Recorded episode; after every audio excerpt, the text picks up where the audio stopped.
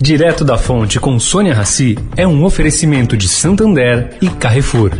Bom, gente, o setor de petróleo sempre foi considerado um setor machista. Pois bem, em menos de dois anos, a Petrobras dobrou a participação feminina nos cargos de liderança da empresa. Só na diretoria executiva, mulheres ocupam duas das oito cadeiras. E em 2018, uma só representante feminina exercia a função. E entre as gerentes executivas, o número pulou de 5 para 11. Pois é, parece que os tempos estão mesmo mudando.